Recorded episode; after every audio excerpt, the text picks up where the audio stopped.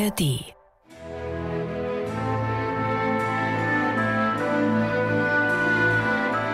MDR Klassik, die Bachkantate mit Maul und Schrammeck.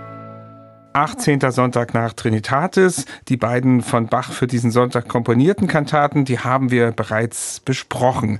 Stattdessen kommen wir heute fast schon am Ende unseres Kantaten-Podcasts nochmals auf Bachs mutmaßlichen Lieblingschoral zurück. Was Gott tut, das ist wohlgetan.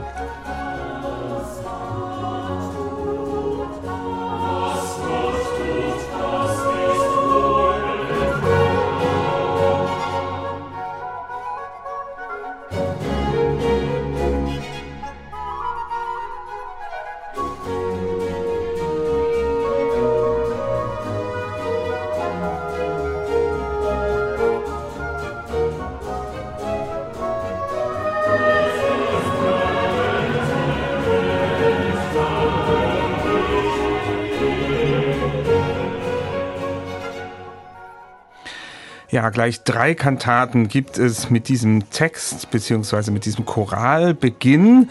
Uns geht es heute um die Choralkantate Bachwerkeverzeichnis 100, in der er alle sechs Verse dieses Liedes im originalen Text vertont hat. Erstmal, Michael, aber ganz allgemein nochmal zu diesem Lied. Wo kommt es eigentlich her und warum habe ich jetzt eigentlich gesagt, das mutmaßliche Lieblingslied von Johann Sebastian Bach? Ja, zwei Fragen, lieber Bernhard. Ja. Also, wo kommt es her? Aus Jena. 1675, Samuel Rodigast, ein Jenaer Pastor, hat diese Verse komponiert und zwar als so eine Art Trostlied auf den schwer erkrankten Jenaer Kantor Severus Gastorius. Möglicherweise hat der tatsächlich auch die Melodie dazu geliefert und Rodegast nur den Text. Es ist ein Lied, was wirklich von bedingungslosen Gottvertrauen handelt und das in wirklich ganz vielen Metaphern sehr anschaulich schildert. Deswegen ist das Lied sehr beliebt, bis heute übrigens. Ja, und zweite Frage, warum ist es Bachs mutmaßliches Lieblingslied? Ich glaube, da spielst du an auf diese Hypothese, die ich, glaube ich, vorgebracht habe, als wir Bachs Leipziger Antrittsmusik, ja. die Elenden sollen essen, besprochen haben. Die geht zwar nicht mit dem Choral los, aber beide Teile der Kantate hören damit auf, obwohl das inhaltlich dort eigentlich gar nicht so mhm. richtig passt. Und ich hatte bisschen die steile These gewagt, zu sagen, vielleicht ist das so etwas wie Bachs Wahlspruch gewesen. Was Gott tut, das ist wohlgetan. Er hat ja auch mal irgendwann rückblickend gesagt über seine Entscheidung von einem Kapellmeister in Köthen ein Kantor in Leipzig zu werden. Das sei ihm nicht so leicht gefallen. Er habe es aber letztlich in des höchsten Namen gewagt und eben die Stelle angetreten. Also was Gott tut, das ist wohlgetan. Passt ja auch zu seinem Solideo Gloria vermerkt, den er in Leipzig immer ans Ende der Kantatenpartituren setzt. Ja, und das Erstaunliche ist eben tatsächlich, es gibt drei Kantaten Kantaten, BWV 98, 99 und 100, die alle mit diesem Choral beginnen. Und zwei richtige Choralkantaten. Wir haben zwei dieser drei Kantaten ja schon besprochen. Das ist heute die letzte, was Gott tut. Das ist wohlgetan Kantate von Bach, die wir besprechen. Bachwerkeverzeichnis 100. Eine Choralkantate per omnes versus, also durch alle Verse. Aber, Michael, wir müssen gestehen, ohne dass wir einen konkreten Anlass dazu wissen. Was ist denn die Quellenlage? Ja, die Quellenlage ist, dass wir verdammt viele Quellen von Bach haben, irgendwie aus den 1730er Jahren, aber nirgendwo steht der Anlass drauf. Mhm. Ganz erstaunlich finde ich, dass es tatsächlich zwei Choralkantaten über dieses Lied gibt. Innerhalb des Choralkantatenjahrgangs hatte er ja 1724 schon in dieser typischen Form eine Kantate über Rodigasts Lied komponiert, wo praktisch nur der Eingangschor und der Schlusschor eins zu eins den Text übernimmt und die Binnenstrophen einfach umgedichtet wurden und dann in Form von Arie und Rezitativ vertont. Jetzt nimmt er sich das also nochmal, das Lied, und lässt den Text unangetastet und verwandelt ihn eben in Chöre und Arien und ein Schlusschoral. Es gibt gar keine Rezitative und das eint das Stück mit einigen anderen Choralkantaten, die Bach in den 1730er Jahren komponiert, die oft auch ohne konkreten Anlass sind. Ich weiß es nicht so richtig. Mein Eindruck ist, Bach hat nach wie vor ein besonderes Verhältnis zu dem Lied und hat es eingerichtet vielleicht als so eine Art Allzweckwaffe. Denn ich kann mir wirklich verschiedene Anlässe vorstellen. Natürlich würde das auch gut für eine Brautmesse durchgehen. Mhm.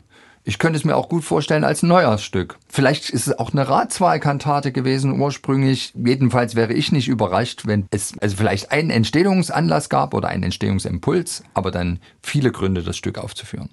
Jetzt haben wir sechs Strophen in dem Choral und dafür gibt es sechs Sätze in dieser Kantate. Und dann könnte man denken, das ist so eine Art Choralfantasie, dass also irgendwie die Choralmelodie immer auftaucht. Da ist es aber nicht. Ja, ne? also das ist die nächste Überraschung an dieser Kantate. Ja dass, obwohl er den Text unangetastet lässt, anders als in den vielen Choralkantaten des zweiten Jahrgangs, er eigentlich gar nicht so sehr auf die Melodie erpicht ist. Eingangschor ja, Schlusschoral auch. In den Arien dazwischen muss man wirklich mit der Lupe suchen, mhm. um die Anklänge an die Choralmelodie zu finden. In einer Arie würde ich sagen, ist es so ein bisschen da, in Moll verkehrt, aber vielleicht bildet man sich das auch nur ein. Also offensichtlich war mir in dem Fall dann der Text doch wichtiger als die permanente Sichtbarkeit der Melodie. Ist auch eine klare Entscheidung von Bach gegen diese Form der Choralkantate, wie sie im 17. Jahrhundert ja häufig war, dass also wirklich die Melodie dann in sechs verschiedenen ja. Versen tätig war. Da sagt Bach, ach nö, muss ich nicht nö. so haben. Ne? Er will sich freimachen hm. davon. Ich finde es erstaunlich, weil andere Choralkantaten der 1730er Jahre, nehmen wir mal ein Feste Burg ist unser Gott zum Beispiel, da ist die Melodie immer vorhanden und immer auf eine ganz wirklich virtuose Art und Weise. Hier hat er darauf verzichtet. Und noch was müssen wir gleich hier eingestehen. Zweimal hat Bach in dieser Kantate auf seinen bestehenden Fundus zu diesem Choral zurückgegriffen. Ja, und auch das ist wieder merkwürdig. Also irgendwie hat die Kantate, je länger ich so drüber nachdenke, wirklich viele Merkwürdigkeiten. Also es ist eine relativ eigene Form, aber es ist eben auch durchaus Steinbruchverfahren. Denn der Eingangschor ist derjenige aus der Choralkantate, was Gott tut, das ist wohlgetan, BWV 99, für den Choralkantatenjahrgang, also 1724, komponiert. Allerdings nicht ein eins zu eins, sondern aufgebrezelt. Es kommen Hörner und Pauken dazu. Das macht das Ganze noch festlicher. Ich mag den Satz sehr. Im Grunde genommen, wenn man erstmal das instrumentale Vorspiel hört, wähnt man sich in einem Instrumentalkonzert. Eigentlich so eine Art mhm. Gruppenkonzert. Mhm. Brandenburgische Konzerte 2.0, so klingt mhm. das an. Mhm. Also Streicher werden Gläsern gegenübergestellt und so weiter. Und das geht auch so weiter, wenn dann der Chor einsetzt. Ja? Und der bringt dann natürlich den Choral, aber das Orchester ist völlig unbeeindruckt. Und die Zwischenspiele sind auch viel länger als die Also wirklich. Ne? Und ich glaube, das ist volle Absicht von Bach. Ich glaube nicht, dass das in Wahrheit sozusagen ursprünglich ein Instrumentalstück war und Bach hat dann im Nachgang den Choral hineingewoben irgendwie, sondern ich glaube, er will damit damit zur Schau stellen. Das, was der Text aussagt, was Gott tut, das ist wohlgetan. Also bedingungsloses Gottvertrauen, er sorgt für mich. Und daher kann ich im Grunde genommen machen, was ich will. Ja, nicht im negativen Sinne. Ich muss natürlich rechtschaffen handeln und so weiter. Aber Gott schützt mich und ich kann dabei ein wunderbares Gruppenkonzert spielen.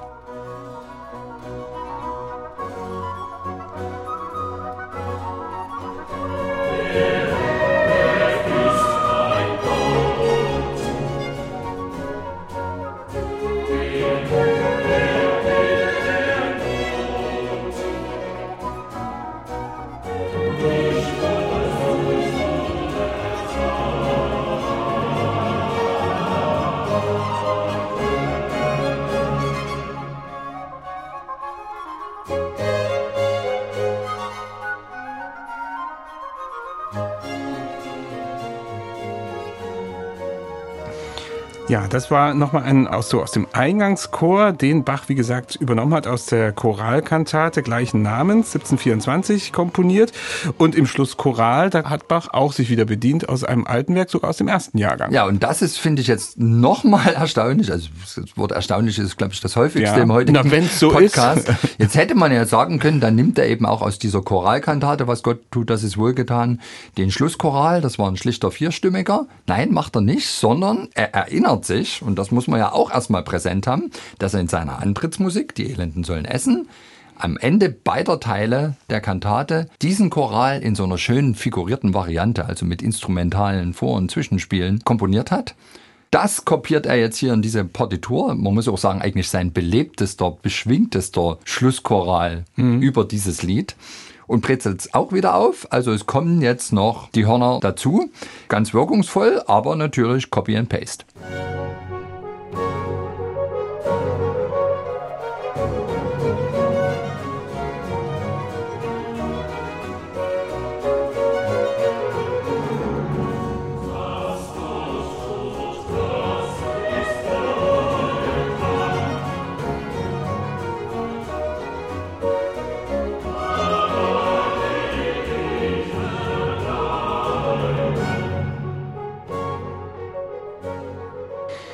Ja, das sind die Hörner da im Schlusschoral dieser Kantate. Was Gott tut, das ist wohlgetan. Ich sage es immer wieder dazu, Bachwerkverzeichnis 100, damit keine Verwechslungen hier auftreten. Vier Binnenverse gibt es also jetzt, ein Duett und drei Arien. Und da sorgt Bach wieder mal für eine sehr große instrumentale Abwechslung in der Begleitung. Vielleicht kannst du eine kurze Übersicht geben. Ja, also erstmal ist es erstaunlich, dass gegenüber den wirklich groß und prächtig besetzten Rahmensätzen jetzt bei diesen vier Arien vergleichsweise Geringstimmigkeit herrscht. Also die erste Arie, Strophe zweite des Chorals, die ist nur vom Generalbass begleitet. Dafür ist es ein Duett, also zwei Sänger singen, Alt und Tenor. Sehr kanonartig, aber das ist vielleicht nicht das bemerkenswerteste Stück. Danach kommt dann eine Sopranarie mit Flöte Solo für die dritte Strophe und die mag ich ganz besonders, hm, diese Arie. Was Gott da hatte ich jetzt mit gerechnet. Ehrlich? Ganz ehrlich, ja, steht hier extra da. Okay, also vielleicht schon mal gespoilert, dann noch Danach sind die Streicher mit dem Bass dran und als letztes der Alt mit der Oboe d'Amore. Auch sehr schöne Sätze, aber ich finde die Sopranarie, die schießt den Vogel ab. Der Text lautet ja hier, dritte Strophe, was Gott tut, das ist wohlgetan. Er wird mich wohl bedenken. Er als mein Arzt und Wundermann wird mir nicht Gift einschenken vor Arznei. Gott ist getreu, drum will ich auf ihn bauen und seiner Gnade trauen. Und was den Bach jetzt geritten hat, das Stück genau so zu vertonen, wie er es gemacht hat, kann es nicht genau beantworten. Fakt ist, er hat da einen Flötenpart geschrieben. Also ich glaube, es gibt wenige Arien, wo das Soloinstrument so viele Noten zu spielen hat. Das sind ja wirklich endlose Girlanden in 32. Noten. Das hört überhaupt nicht auf. Krass schwebend, hat so einen Affettuoso-Charakter. Also da ist ein bisschen die Hamoll-Suite, also die Flötensuite um die Ecke. Das Stück ist auch Hamoll. Es mhm. ist vielleicht auch so ein bisschen das Erbarme dich aus der Matthäus-Passion, so in diesen wirklich kleinteiligen Figurationen. Auch durchaus ein ähnlicher Charakter. Aber hier, das nimmt wirklich kein Ende. Ich habe die Noten nicht gezählt, aber es würde mich nicht wundern, wenn das weit über 500 Noten sind, die der Flötist da spielen muss. Das hört einfach nicht auf. Ob das nun der Arzt und Wundermann ist, der jetzt hier einfach mit wunderlichen kleinen Notenwerten irgendwie ausgedruckt werden soll oder eben dieses Gegenteil von Gift, was Gott einem da einschenkt, ich weiß es nicht. Es ist nur wahnsinnig wirkungsvoll. Und sagen wir mal, Risiken und Nebenwirkungen sind schlichtweg, dass der Flötist daran scheitert. Hier nicht.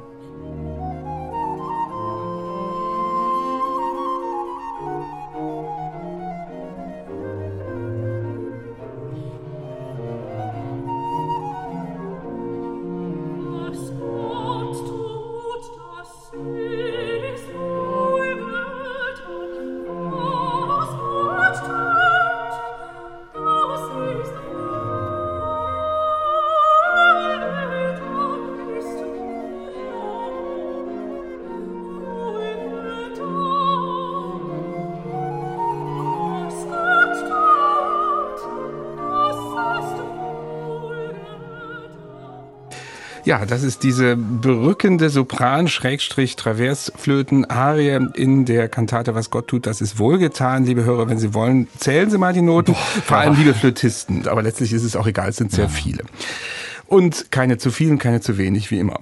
Ich möchte eine Schlussfrage stellen zu dieser doch sehr besonderen Kantate. Wir haben uns ja so ein bisschen darauf geeinigt, 30er Jahre. Mhm. Und da stellt sich für mich die Frage, hat Bach in dieser Zeit überhaupt noch für einen bestimmten Sonntag komponiert im Kirchenjahr oder hat er wirklich nach Bedarf komponiert? Bernhard, ich bin dir dankbar, dass du das aussprichst, was in der Bachforschung so ein bisschen als Frage so herumkrummelt. Ja, mhm. Keiner wagt sich so richtig auszusprechen, aber wir haben ja wirklich das Problem, wir wissen nicht so richtig, wie dieser gewöhnliche Aufführungskalender an den normalen Sonntagen oder auch Feiertagen in den 1730er, 40er Jahren aussah. Wir können da mal punktuell einzelne Wiederaufführungen festmachen, im großen Stil neu komponierte Stücke eh nicht. Und die wenigen Kantaten, die wir haben, die wir irgendwie auf die 1730er Jahre, meistens dann erste Hälfte datieren können, sind oft ohne Bestimmung überliefert oder tatsächlich ganz offensiv per Unitempo, also geht immer. Auf der anderen Seite haben wir zwar jetzt auch nicht überragenden Maß, aber doch in naja, bemerkenswerter Zahl Abschriften von Werken, die sich Bach macht, anderer Komponisten, ganz oft lateinische Kirchenmusik. Er selber geht ja auch hin, dann Mitte der 1730er Jahre und bastelt aus einzelnen Kantatensätzen diese sogenannten lutherischen Messen Richtig. zusammen. Mhm. Und jetzt kann man ja wirklich mal diese grummelnde Frage laut stellen, hat er sich vielleicht ganz generell oder auch mal temporär von der Praxis verabschiedet, detempore Stücke zu komponieren, also sprich Kantaten, die tatsächlich immer in einem ganz konkreten Zusammenhang zum jeweiligen Lesungstext des Sonntags oder Feiertags stehen. Oder wird das so ein bisschen allgemeiner? Und man kann tatsächlich diese Tendenz durchaus an manchen Orten feststellen. Für Leipzig, wir tappen im Dunkel. Aber wenn man eins und eins zusammenzählt, der zugegebenermaßen brüchigen Überlieferung von Materialien könnte das schon sein. Und da wäre natürlich jetzt hier unsere Kantate ein Beispiel mehr dass er eben mehr fokussiert ist darauf, Allzweckwaffen zu komponieren, Schrägstrich zusammenzustellen. Denn diese Kantate ist natürlich auch im Baukastenprinzip irgendwo erstellt worden. Sicherlich sind die Binnenarien neu oder weitgehend neu, aber dass er eben diesen Eingangschor aus der alten Choralkantate übernimmt, den Schlusschoral aus seiner Antrittsmusik, das ist schon irgendwie Stückwerk. Ja. Mhm. Und man weiß halt eben auch nicht genau über diese Entwicklung der ganzen Gottesdienstordnung, wie sie sich dann in der Praxis dargestellt hat. Natürlich haben wir gedruckte Gottesdienstordnungen aus Leipzig, die suggerieren, dass das eben in der ersten Hälfte des 18. Jahrhunderts oder über teilweise noch viel längere Zeiträume alles immer identisch geblieben ist. Aber es gibt dann doch auch hin und wieder mal Hinweise, dass man erfährt, dass auch irgendwelche liturgischen Gesänge vom Lateinischen ins Deutsche gewechselt sind oder umgekehrt. Also da ist schon einiges im Schwange. Und mich würde es gar nicht wundern, wenn da auch sich mit der Kirchenmusik gelegentlich oder auch ganz grundsätzlich Veränderungen ergeben haben. Auf der anderen Seite haben wir wiederum auch Belege, zum Beispiel von Johann Friedrich Dohles, das war der Nachnachfolger von Bach ab 1756 Thomas Kantor, dass der zumindest in der Anfangszeit ganze Jahrgänge von Fasch oder anderen Komponisten aufführt, also dann durchaus doch wieder detempore Stücke, mhm. also konkrete Kantaten auf die einzelnen Sonntage macht. Zudem, also wenn ich recht haben sollte, dass Bach tatsächlich ein ganz besonderes Verhältnis gerade zu diesem Choral hat, dann könnte es natürlich auch so sein, dass er eben im Zuge der Repertoirestellung für all diese Kasualien, die so anfallen, einfach mal dieses Stück zusammengestellt hat. Da ist es ja auch immer wichtig, haben wir ja gemerkt, bei den Hochzeitskantaten, die wir bislang besprochen haben, da sind immer vier Blasinstrumente dabei, viel Blech auch. Und es geht da, glaube ich, auch ganz konkret darum, dass die Stadtpfeifer eben was hm. zu tun haben, weil die ja das Privileg haben, zu Hochzeiten aufzutreten und auf diese Weise eben ganz wesentliche Teile ihres Lebensunterhalts verdienen. Vielleicht ist es eben dann doch wieder hier eine Trauungskantate und Bach versucht das alles so vielfältig auch in den Binnensätzen zu gestalten, mit unterschiedlichen Instrumenten, dass alle ein bisschen mitverdienen können. Könnte auch sein.